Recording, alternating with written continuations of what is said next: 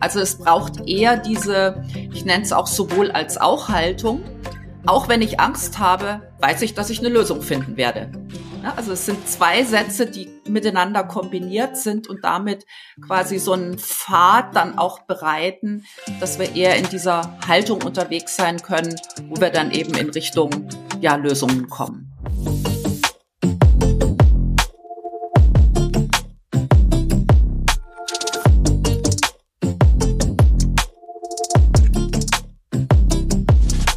Wie können wir Krisen meistern? Und wie wollen wir die Zukunft gestalten? In diesem Podcast spricht Impulseverleger Nikolaus Förster mit Unternehmern, Wissenschaftlerinnen und Experten, die erklären, worauf es jetzt ankommt. Willkommen bei Jetzt erst recht.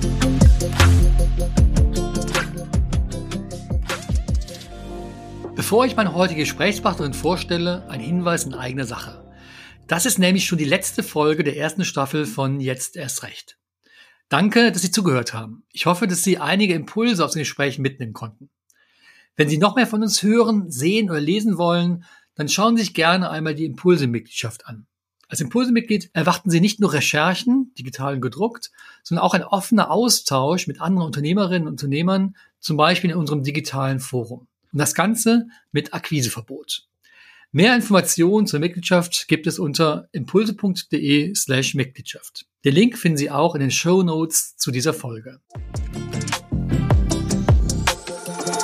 Und jetzt zur heutigen Folge. Menschen reagieren ganz unterschiedlich auf Krisen.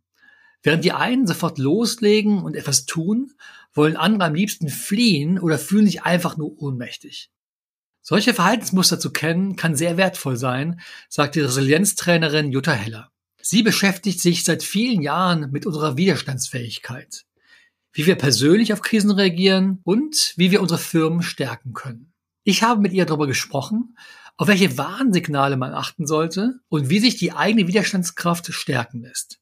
Viel Spaß bei der zehnten Folge von Jetzt erst recht. Frau Heller, wir erleben gerade Zeiten mit vielfältigen Krisen und äh, man kann beobachten, es gibt Menschen, die kommen ziemlich gut dadurch und andere brechen zusammen. Woran liegt das? Ja, das liegt an den persönlichen Strategien erstmal, wie sich Menschen auf Situationen einstellen und was äh, für mich das der, der wichtigste Aspekt dabei ist, äh, wie wir uns innerlich regulieren. Das heißt, wenn irgendetwas da ist, was mich äh, ja destabilisiert gefühlt, dass ich dann Strategien drauf haben sollte, mit denen ich mich umfokussiere, um mich wieder zu stabilisieren. Und das ist aus meiner Sicht genau die Definition für Resilienz und die ähm, Möglichkeit, um dann im Außen einfach ja gelassener, auch mit allen Sinnen dann dabei, gut denkfähig zu sein und dann entscheiden, was tue ich denn. Erinnern Sie sich an die Situation vor zwei, drei Jahren, als die Corona-Pandemie ausbrach? Da haben ja viel tausende Unternehmerinnen, Unternehmer oder auch andere Menschen halt diesen Schock erlebt. Ähm, wissen Sie noch, wie Sie das selbst damals erlebt haben? Das weiß ich sehr gut, weil ich das immer wieder als Beispiel auch nehme. Ähm, ja, natürlich hat mich das auch insofern kalt erwischt. Als Selbstständige innerhalb von zwei Wochen waren für den Rest des Jahres all meine Aufträge gecancelt oder auf unbestimmte Zeit verschoben. Und naja, das hat natürlich schon dazu geführt, dass ich erstmal gecheckt habe, wie viel Reserven habe ich noch an Geld. Ähm, dann kam der nächste Gedanke, oh, jetzt muss ich ganz schnell was machen, damit ich online verkaufen kann. Äh, dann kommt noch dazu, mit meinem Mann zusammen habe ich ein Hotel mein Mann hatte dann immer scherzhaft gesagt, ja, er braucht auch eine Idee, wie er jetzt online übernachten, wie das geht, ne? So, also wir waren schon erstmal ziemlich am Rödeln. Doppelt geschlagen, eigentlich die Doppel, ne? Sowohl halt sozusagen ihr, ihr ja, ja. sie beraten, begleiten Menschen und dann die Hotellerie, die zusammenbricht. Beides kommt zugleich. Genau. Ja, und äh, also ich war erstmal so am Machen, tun, was kann ich denn jetzt alles irgendwie anpacken und habe gemerkt, dass meine Nächte natürlich dann auch nicht mehr erholsam waren. Und dann war wirklich sehr gut, also da ist mein, mein Mann einfach auch ein guter Partner, wo wir uns gegenseitig unterstützen. Er sagte, hey, jetzt machen wir erstmal Pause und gucken mal, dass uns wieder gut geht. Und ich habe dann angefangen, einfach auch so im Internet ein bisschen zu suchen, auf YouTube, bin auf ein wunderbares Video gestoßen von Maddie Morrison. Das ist eine Frau, die macht so einerseits Yoga und Entspannungsvideos. Und das habe ich mir reingezogen es ist eins, das heißt Meditation für Anfänger. Also man darf sich von diesem Begriff nicht abschrecken lassen, wer sowas vielleicht noch nicht so kennt. elf Minuten dauert das und das war die erste Nacht, wo ich wieder durchgeschlafen habe. Ja, und danach kam ich dann mehr in so eine Haltung rein, zu sagen, okay, was brauche ich denn und wie kann ich andererseits dann aktiv werden und habe mir dann entsprechend auch für dieses Online-Arbeiten einiges an Unterstützung noch geholt. Hat einen guten Partner, ähm, mit dem ich angefangen hat 2020 äh, Seminare zu machen. Und die kamen dann gleich, haben gesagt, wollen wir nicht ein Webinar machen?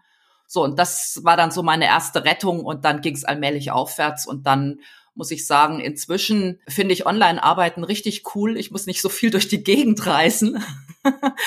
und dadurch, ähm, ja, glaube ich, bin ich damit recht souverän geworden. Und ich denke, wir haben alle gelernt, einfach abzuwägen, was geht online, was muss in Präsenz stattfinden. Und da habe ich jetzt, denke ich, so meinen ganz guten Weg gefunden. Aber der Anfang war durchaus hart. Wenn wir nochmal zurückgehen auf diese eine Nacht, diese elf Minuten äh, von Maddie Morrison, wenn Sie überlegen, was war denn das eigentlich? Also was hat Ihnen damals sozusagen ja, wieder Kraft gegeben, eine Perspektive gegeben oder was war es eigentlich, was sich da verändert hat?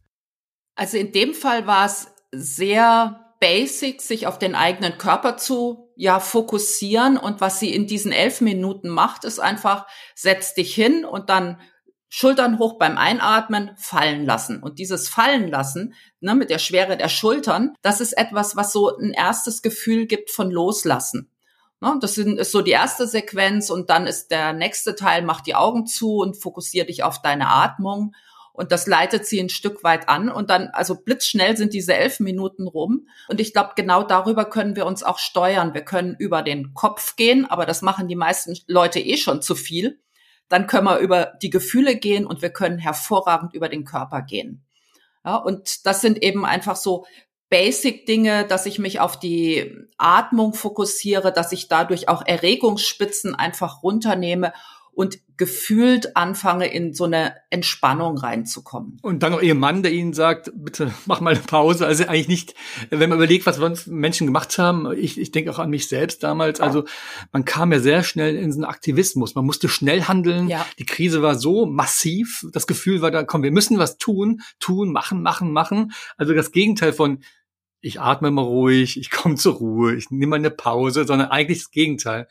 Und dennoch würden Sie sagen, eigentlich gerade dann, wenn es hart auf hart kommt, ist mal Pause machen, zur Ruhe kommen, eigentlich ein sehr gutes Mittel, ja?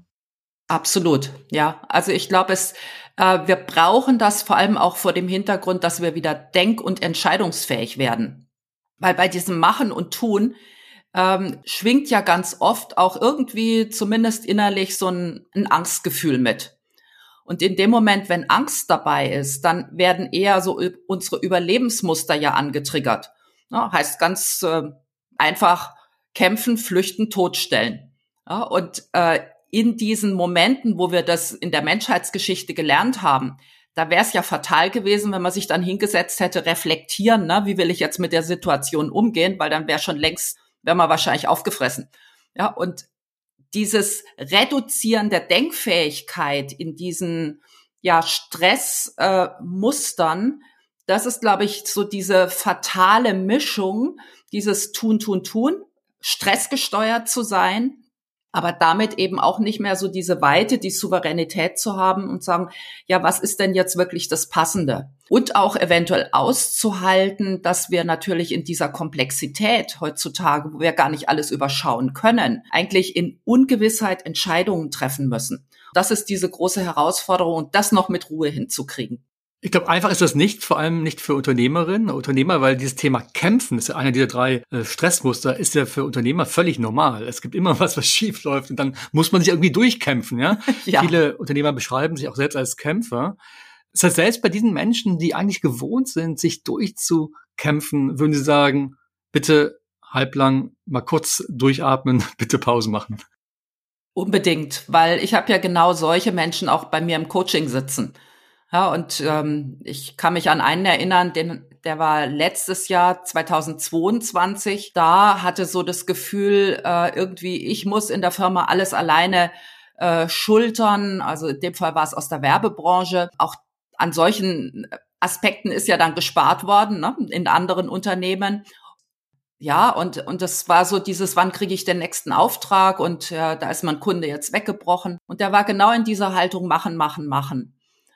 Und das Wichtige war, und das waren zwar nur so ja wenige Stunden, aber diese Stunden, wo er hier bei mir gesessen ist und erstmal so ein Tick zur Ruhe gekommen ist, dass wir mit Abstand draufschauen konnten, auch so auf eine Metaebene dann zu gucken, eben mit der Unterstützung, ja, wie steuere ich mich denn gerade? Und dadurch dann eben auch in die Erkenntnis reinzukommen, na, so wie mein Mann mich gebremst hatte, so braucht man dann vielleicht ab und zu einen Coach, der einem dann sagt, so, guck mal von der Seite, wie ist denn das für dich? Oder auch hingucken, was sind innere Muster, die mit diesen Ängsten zu tun haben, um da ja, so ein Tick zumindest reinzukommen, so eine Qualität von Loslassen zu haben, um wieder ja auch eine Art von Lebensqualität dadurch zu bekommen. Das ist ja schon ein erster Tipp, was man machen kann. Und dennoch die Frage, gibt es nicht einfach von unserem Konstitution, wie wir groß geworden sind, einfach verschiedene Charaktere, also Menschen, die eher mit, mit, mit Stress umgehen können und auch eine Widerstandskraft aufbauen und andere, die dann doch sehr stark damit zu kämpfen haben? Also es gibt sicherlich einen wesentlichen Unterschied ähm, und da geht man auch davon aus, dass das weitestgehend angeboren ist. Und zwar in dem Fall geht es um Introvertiertheit oder Extrovertiertheit.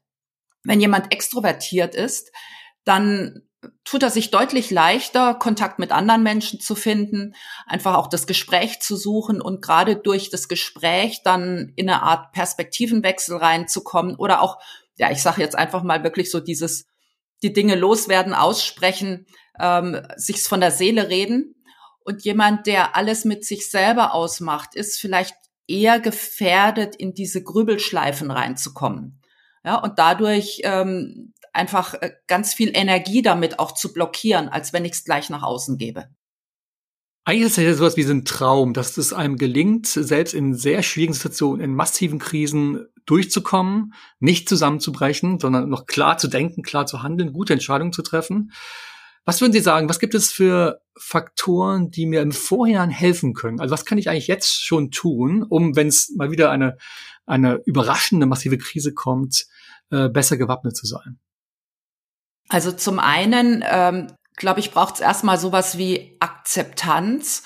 Wenn Krise kommt, und das kann kleine, mittlere oder große Krise sein, nicht zu meinen, ich bin so stark, dass ich das alles hinkrieg, sondern aus meiner Sicht ist es völlig normal, dass wir da irgendwie gefühlt wie eine Delle kriegen oder erstmal in eine Art Schieflage geraten. Also das erstmal anzunehmen, wäre aus meiner Sicht der erste Punkt. Und das können wir tagtäglich bei vielen kleineren Aspekten ja bereits trainieren. Also nicht nochmal dagegen gehen, sondern erstmal dieses Mini-Innehalten, es gibt einen Spruch von Viktor Frankl, der sagt, zwischen Reiz und Reaktion, da liegt die Freiheit. Also kurz innezuhalten, zu sagen, ja, wie will ich jetzt damit umgehen? Und dann kann es entsprechend weitergehen. Sie sagen das jetzt extra, weil natürlich viele Menschen eben genau das nicht tun. Ne? Die, viele Menschen sagen, die wollen das gar nicht vielleicht an sich herankommen lassen ähm, und können eben auch gar nicht inhalten dann. Genau, und es muss ja jetzt nicht äh, irgendwie äh, drei Wochen Urlaub sein, weil das geht ja meistens gar nicht, ja.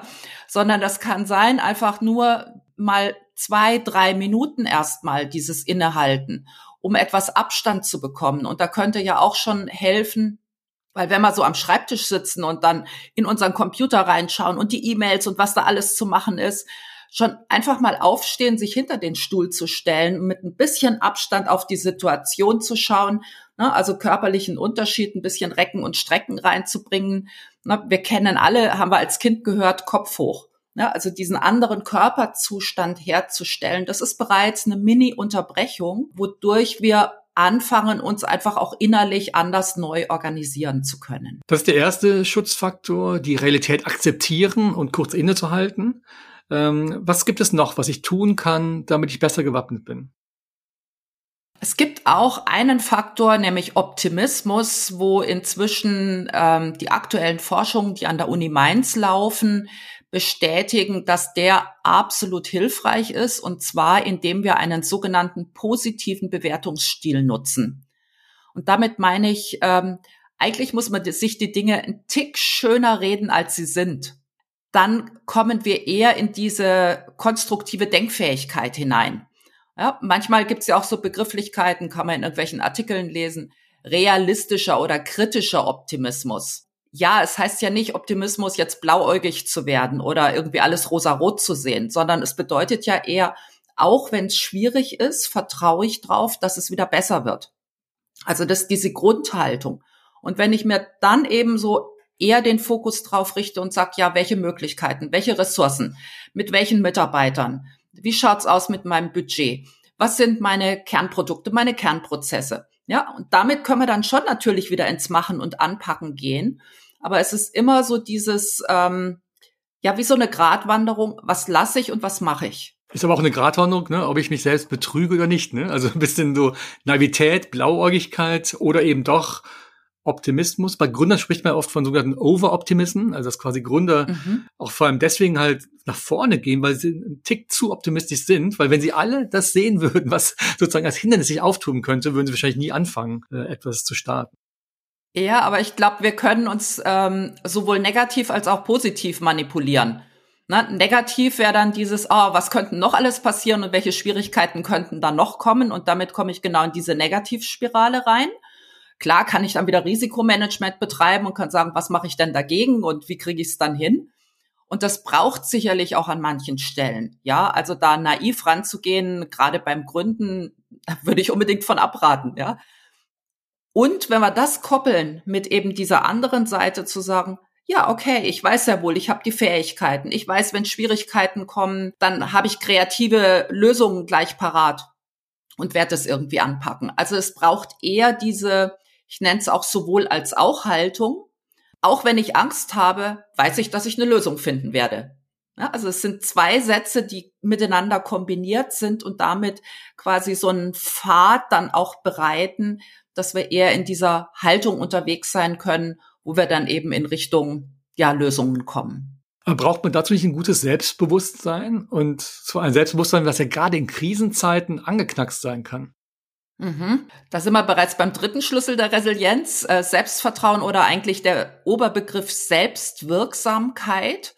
Und Selbstwirksamkeit, ich vergleiche es gerne, äh, weil ich da selber so eine Affinität zu habe. Als ich 49 war, habe ich mir ein Cabrio gekauft. Und wenn man sich vorstellt, ein Cabrio, ne, man sitzt da drin, hat die Hände am Lenkrad, Fuß auf dem Gaspedal. Natürlich ist es offen und schöne Musik läuft noch, Sonne scheint, also Idealbedingungen. Und dann ist es so dieses mit dem, ich weiß, was für ein Fahr können, Vermögen ich habe und da gut unterwegs zu sein, so dass es Spaß macht. Und eigentlich brauchen wir das genau auch für unsere ja beruflichen Aktivitäten. So ein Selbstvertrauen, ähm, ich weiß, was ich kann, was meine Stärken sind und die idealerweise natürlich auch passend zu unseren Aufgaben dann nutzen zu können. Und deswegen ist es ja gut auch, weil ich meine, gerade sich zu entscheiden fällt vielen Menschen schwer. Und ich glaube, das ist eine spezielle Kompetenz, die Unternehmer zu eigen haben. Ja, selbst also in schwierigen Bedingungen trotzdem einen Weg zu finden und sagen, da geht's jetzt lang. Und das ist eben dieses Selbstvertrauen auf die eigenen Fähigkeiten oder, ne, nimm mal, ich meine, auch altbekanntes Beispiel Edison. Der sagt nicht, ich bin da tausendmal gescheitert oder hunderttausendmal. Nee, ich habe hunderttausend Wege gefunden, die aber dann nicht zu dem Ziel, was ich eigentlich vorhatte, geführt haben, aber andere Möglichkeiten wieder aufgemacht haben. Das sind Bewertungen. Das Glas ist nicht halb leer, sondern halb voll. Das ist eigentlich quasi so der im, im normalen Sprachgebrauch. Ähm, bei Edison noch ein bisschen extremer mit tausenden Versuchen, die Glühlampe zu erfinden. Sagen Sie, Schutzfaktoren, welche Rolle spielt das Umfeld? Kann ich nicht auch sozusagen schauen, dass ich in einem guten Umfeld arbeite, äh, das mich auch schützen kann? Ja, also ein Umfeld zum Beispiel ein Partner, der einen dann unterstützen kann oder auch einfach mal, ja, manchmal braucht man auch nur eine, eine starke Schulter. Einfach um sich anzulehnen und gar nicht jetzt gleich Ratschläge. Ne? Das ist auch wiederum so ein, so ein Mini-Moment des Innehaltens. Ähm, natürlich ist das Umfeld auch jetzt im beruflichen Kontext zu sagen, ja, mit wem will ich denn zusammenarbeiten? Und es gibt ja äh, Untersuchungen, aus USA, äh, was macht wirklich erfolgreiche Unternehmen aus? Und die haben, um die Teams zusammenzustellen, weniger drauf geschaut, welche fachlichen Kompetenzen sind da, sondern eher auf diese persönlichen Qualifikationen, ja, Persönlichkeitseigenschaften, um letztlich ein hohes, unterschiedliches, gut gemischtes Team zusammenzustellen. Und das kann ich natürlich auch auf der Führungsebene äh, genauso kann ich drauf schauen und sagen, also nicht irgendwie Best Buddy, mit dem ich sehr ähnlich bin, ne, wo wir also irgendwie so das Gefühl haben, der eine fängt an, einen Halbsatz zu denken und der andere führt ihn weiter, im Sinne von gleich und ähnlich, sondern wir brauchen die Unterschiedlichkeit und dann können wir ein richtig gutes Team werden, aber das braucht dann wiederum ja auch eine gewisse Reife, diese Unterschiedlichkeit als Bereicherung wahrnehmen zu können. Sie haben eben gesagt, wir, wir leben ja oder gerade auch Unternehmer äh, müssen in Zeiten der Ungewissheit entscheiden. Man weiß es nicht. Ja? Man, es ist nicht eine Frage der Wahrscheinlichkeit, sondern es ist wirklich ungewiss. Spielt es da nicht eine Rolle, dass mich auch durchringt zu schnellen Entscheidungen? Also ich kenne viele Leute, die, die wägen ab, die wägen nochmal ab und die sind sehr unsicher. Und das wiederum führt wiederum noch mehr zu einer Unsicherung, ja. Und die Frage ist halt, ist es nicht auch ein Aspekt vielleicht sogar die Schnelligkeit von Entscheidungen, die man trifft? Wir brauchen inzwischen andere Methodiken.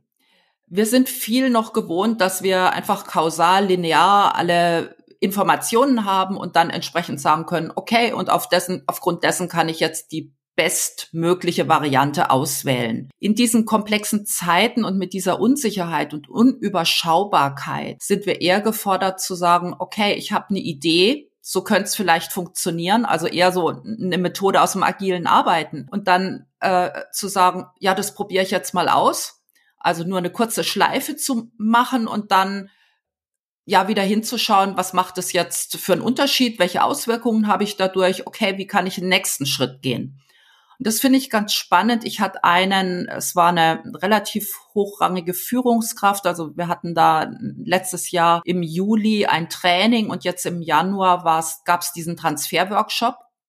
Und der eine Teilnehmer zeichnet sich durch einen hohen Perfektionismusanspruch aus. Und er sagte, was eben ihn am meisten dann geholfen hat. Also erstens dieses Bewusstsein, was er durch das Resilienztraining bekommen hat. Und kurz danach hatten die einen Workshop, wo es um dieses agile Arbeiten ging. Und er hat gesagt, sein größter Zeitfresser war immer, Präsentationen für den Vorstand zu machen. Und da hat er einfach, um sich abzusichern, aus dieser alten Denkhaltung heraus immer perfekt schon alles ausgearbeitet, hat ewig viel Zeit reingesteckt, war dann beim Vorstand und erfahrungsgemäß natürlich wie immer heißt es, nee, nee, braucht man nicht, braucht man nicht, braucht man nicht, da, das müssen sie aber noch anders machen.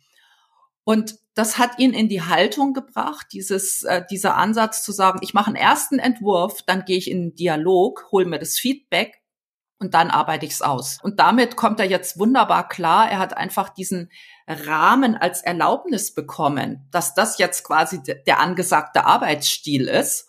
Und damit fällt, fällt es ihm jetzt viel leichter, sich da eben einzubremsen mit seinem Perfektionismus und ähm, ja, gefühlt dann im zweiten Schritt so in etwa dann, ja, die gute Lösung zu finden. Aber auch da hält er sich inzwischen deutlich zurück, weil er merkt positive Bestätigung und damit kann man das neue Verhalten dann eben auch leichter praktizieren, also auf diese Art dann unterwegs zu sein. Das ist ein toller äh, Tipp für Führungskräfte, für Mitarbeiter, aber das Problem ist, wenn Sie selbst, Frau Heller, wenn Sie selbst Chefin sind oder Chef sind, dann haben Sie leider äh, nicht diese Chance, eine positive Verstärkung zu bekommen, sondern dann stehen Sie da, Sie müssen Entscheidungen treffen. Naja, und äh, es weiß halt keiner, was die richtige ist. Ja klar, ich bin ja selber auch in der Situation, ne? dass ich ähm, meine Konzepte, meine Entwürfe und alles mache und dann habe ich eigentlich dann die Live-Erprobung, wenn ich dann im Training bin, wenn ich im Vortrag bin. Wobei ähm, ich denke, auch auf so einer Vorstandsebene geht es eigentlich inzwischen drum, dass wir eher in Haltung reinkommen. Wir müssen nicht die Person sein, die alles hier perfekt macht, sondern wir brauchen gerade auch auf diesen Ebenen und mit dem obersten Führungskreis zusammen Erfahrungen, dass wir uns eher verletzlich zeigen, dass wir Vertrauen aufbauen zu anderen Menschen und wenn es nur eine kleine ausgewählte Gruppe ist. Aber Vertrauen entsteht halt nur dadurch, dass ich einen Vertrauensvorschuss gebe. Und damit mache ich mich ja schon verletzlich. Diese Haltung allmählich aufzubauen, zu sagen, in diesen unsicheren Zeiten, ja, es ist ungewiss und wir brauchen einfach mehr das Thema Kontakt, Verbundenheit mit anderen Menschen. Und äh, der erste Schritt kann vielleicht dann eben in so einem geschützten Rahmen sein. Also gerade, ich meine, das nutzen ja zum Glück auch viele Vorstände, dass sie dann ihren Coach haben oder dass sie irgendwelche Peer Groups haben, mit denen sie dann doch zusammenkommen und sich austauschen können. Und da einfach sich versuchen, solche kleinen, aber sehr verlässlichen Netzwerke aufzubauen, zu sagen, okay, da kann ich meinen Kollegen XY einfach anrufen, um einfach mit ihm ähm, eine Session zu haben, nicht dahingehend, dass ich gute Ratschläge kriege, sondern dass mir einfach mal zugehört wird. Und durch dieses Zuhören, das ist ja eigentlich dann oft so ein, so ein Denksprechprozess, wo dann auch ein Stück weit Klärung entstehen kann. Und wenn es dann vielleicht noch so ein, so ein Impuls gibt und sagt, hm, schau mal doch in der Situation, da habe ich dich auch richtig mutig erlebt. Und wenn, wenn du die Erfahrung jetzt nutzt für die momentane Situation, die ansteht, ich glaube, damit können wir schon einen großen Unterschied dann auch erreichen. Also möglichst viel Austausch, Feedback bekommen, offen reden können, sicherlich auch im Gespräch klar werden, was in einem selbst vorgeht, sind, glaube ich, gute Tipps. Ähm, Frau Heller, wir haben jetzt sehr stark gesprochen über Krisen, die über uns einbrechen, wo wir reagieren müssen, wo es schwierig ist. Aber wir haben ja auch den ganz normalen Alltag. Also ich kenne viele Unternehmerinnen und Unternehmer, die haben, die sind, ja, sie fühlen sich gestresst, die haben unglaublich viele Aufgaben, sind in einem Hamsterrad drin. Und dann ist ja auch die Frage, wo ist meine Widerstandskraft zu Ende? Wie stark bin ich eigentlich? Wie viel kann ich eigentlich aufnehmen? Gibt es da Warnsignale, die Sie immer wieder erkennen? Also der Klassiker, den ich höre, ist natürlich ähm, nicht gut schlafen können. Ja, und dass es einen dann nachts einfach entsprechend umtreibt und ähm, alles durch den Kopf rattert und, und dadurch natürlich der Schlaf immer weniger dann kommt. Aus meiner Sicht müssen wir da eher mit Übungen auch arbeiten, wie ich schon am Anfang sagte, die eben auch den körperlichen Bezug haben, zum Beispiel mit, mit Atemtechniken oder eben bevor wir ins Bett gehen, nicht sich dann noch kurz zuvor die Nachrichten oder über die E-Mails irgendwelche Horrornachrichten von der eigenen Unternehmen dann reinzuziehen, weil dann ist es klar, dass uns das im Schlaf dann auch beschäftigt. Also das braucht da einfach einen Abstand, wo eben auch dieses ja zur Ruhe kommen und damit uns den Schlaf zu gönnen, äh, hilfreich ist. Was stattdessen, wenn ich die Nachrichten aus meiner, die, die sagen Horror-Nachrichten aus meiner Firma, was stattdessen kurz vorm Schlafen gehen? Gibt es eine Empfehlung von Ihnen? Ja, vielleicht einfach, äh, ist vielleicht jetzt ein Frauentipp, aber äh, im Winter finde ich es total schön, einfach mit einer angenehmen Musik und Kerzlein ist an ja, da einfach noch zu sitzen und wenn es nur zehn Minuten sind, ähm, das einfach zu genießen oder äh, wer gerne liest, einfach auch mal mm, irgendwie ein Buch dann zu lesen. Es sollte natürlich dann nicht gleich wieder das Thriller sein oder das können auch ähm, ja, es gibt auch im Fernsehen, gibt's ja nicht nur Nachrichtensendungen, sondern es gibt wunderbare Natursendungen, ähm, also irgendetwas Ruhigeres. Und das ist sicher für jeden Menschen ein Tick unterschiedlich. Was ich sehr häufig nutze, ist eine Reflexion und eigentlich ganz banal äh, grüner Zustand, gelber Zustand und roter Zustand, weil es ist für jeden Menschen unterschiedlich und deswegen braucht's so eine Selbsterkenntnis, wie verhalte ich mich denn? Was passiert mit mir, mit meinem Körper, äh, wenn man eben dieses Ampelmodell einfach nimmt? Und das Erste, was ich, äh, wenn ich da in die Reflexion mit Menschen gehe, dass sie sagen, ja, grünen Zustand kenne ich, roten Zustand kenne ich auch, aber diesen Zwischenzustand, der ist irgendwie nicht so gut greifbar. Und das wäre natürlich genau, wenn man jetzt vom Autofahren das Bild nimmt, notwendig, um zu verstehen, wann muss ich denn für mich selber auf die Bremse drücken, damit ich nicht in diese Burnout-Spirale reinkomme. Und wenn man jetzt von diesem Burnout-Modell herkommt, gibt's drei oder vier Bereiche eigentlich, über die wir solche Symptome erkennen können. Das erste wäre, ich fange wieder beim Körper an. Ja, also wenn grün wäre aus meiner Sicht, das ist eher also nicht die Beschreibung, da habe ich keine Schmerzen, sondern es ist vielleicht ein kraftvoller, energiegeladener Zustand, was entspannt ist. Bei Gelb ist schon eher, dass dann vielleicht gewisse Schmerzen, gerade so Hals-Nackenbereich da sind oder Kopfschmerzen dann dazukommen. Und ja, bei Rot vielleicht so ein gesamtes Gefühl, bei manchen, dass es in Richtung Aggression geht, bei anderen eher in total, ja, so erschöpft und ähm, ja, eigentlich in sich zusammenfallend, also Körper. Gefühle, ne? bei Grün sind wir sicherlich eher bei freudig, positiv, animiert, euphorisch, ja, oder einfach nur freudig. Bei Gelb ist möglicherweise schon so ein bisschen was Ärgerliches dabei und bei Rot kann vielleicht äh, was ganz Depressives da sein oder was richtig Aggressives. Also es sind unterschiedliche Muster. Und wenn wir jetzt noch dritte Kategorie nehmen, die Gedanken. Bei Gedanken im grünen Bereich könnte eher was sein wie ähm, ja, schöner Tag heute, was packe ich denn jetzt an? Ne? Wo ne, kann ich mich jetzt so richtig voll reingeben? Bei Gelb kommt dann eher, äh, das jetzt auch noch. Und bei Rot, ich weiß überhaupt nicht, was soll ich denn jetzt machen? Ne? Also irgendwie auch den Überblick verlieren. Und die vierte Kategorie wäre dann noch, wie ist mein soziales Verhalten? Und das finde ich, kann man auch sehr schön bei Menschen beobachten, dass sie im grünen Bereich natürlich gerne und gut in Kontakt gehen können, auch wenn jemand eher ein bisschen zurückhaltend von seiner Persönlichkeit her ist. Bei Gelb es schon schwieriger, ne? Und bei Rot kann es sein, dass man sagt, nee, also ich habe keine Lust, nicht mal mehr zum Telefonieren, weil irgendwie ich muss schauen, dass ich mich selber irgendwie zusammenhalte und der soziale Kontakt wird komplett anders. Und wenn wir dann noch so Verhalten nehmen wie, äh, wie ist es mit Trinkgewohnheiten, Medikamente, also es war wirklich so ein, so ein Flash für mich, als ich im Januar in einem, also es war ein Beratungsunternehmen, ein Training hatte, wo jemand sagte, na ja, so vier, fünf Mal im Jahr ist es schon nötig und völlig normal für mich, dass ich dann entsprechend Aufputschmittel nehme, um noch gut arbeitsfähig zu sein. Dann sage ich, also eigentlich aus meiner Sicht, das geht gar nicht. Ja, und, und das ist die, dieses Gefährliche, dieser Prozess. Die Person sagte, ah, ist doch normal. Und ich finde, das ist, da ist schon fast eine, ähm, ja, wie nennt man das? Eigentlich so eine, ja, Selbstausbeutung, die da praktiziert wird nur das der Arbeit und des Erfolges willen oder welche anderen Motive dahinter stehen. Na, man gewöhnt sich an irgendwie so einen Zustand, der einfach nicht mehr gesund ist, aber man merkt es vielleicht gar nicht mehr, weil man das über Jahre hinweg so praktiziert hat. Ne? Genau. Und die Kollegen machen es auch noch. Ne? Also, ah ja, den Begriff, den ich gerade gesucht habe, motivierte Selbstgefährdung. ja, und da wäre es gut natürlich, wenn von extern einfach jemand dann sagt, äh, wenn es die Partnerin, der Partner ist, äh, hey, stopp, so geht's nicht, äh, pass auf dich auf, weil ich glaube, das ist langfristig sicherlich nicht gesundheitsfördernd. Wir haben, Frau Heller, jetzt viele Aspekte angesprochen äh, und ich vermute mal, dass viele jetzt, die zuhören, sagen, hm, okay, ich bin jetzt nicht so, jetzt, wie Sie es beschrieben haben, mit Aufputschmitteln, aber dennoch gibt es Phasen, wo es gar nicht so einfach ist in meinem unternehmerischen Leben. Äh, was würden Sie sagen, womit könnte man morgen früh anfangen? Wenn ich sage, ja, ich will morgen früh investieren in meine Gesundheit, in mein, meine Widerstandsfähigkeit, äh, dass ich halt besser auch mit Krisen umgehen kann. Was würden Sie sagen, wäre ein einfacher Schritt, mit dem ich morgen anfangen könnte?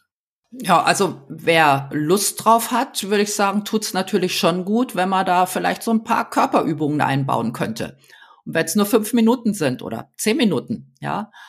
Oder eine andere Technik, wenn Menschen eher vom Kognitiven herkommen und das ähm, nutze ich immer wieder so phasenweise, kennt man unter dem Titel und so kann man es auch im Internet äh, nachschauen, einfach ein therapeutisches Schreiben.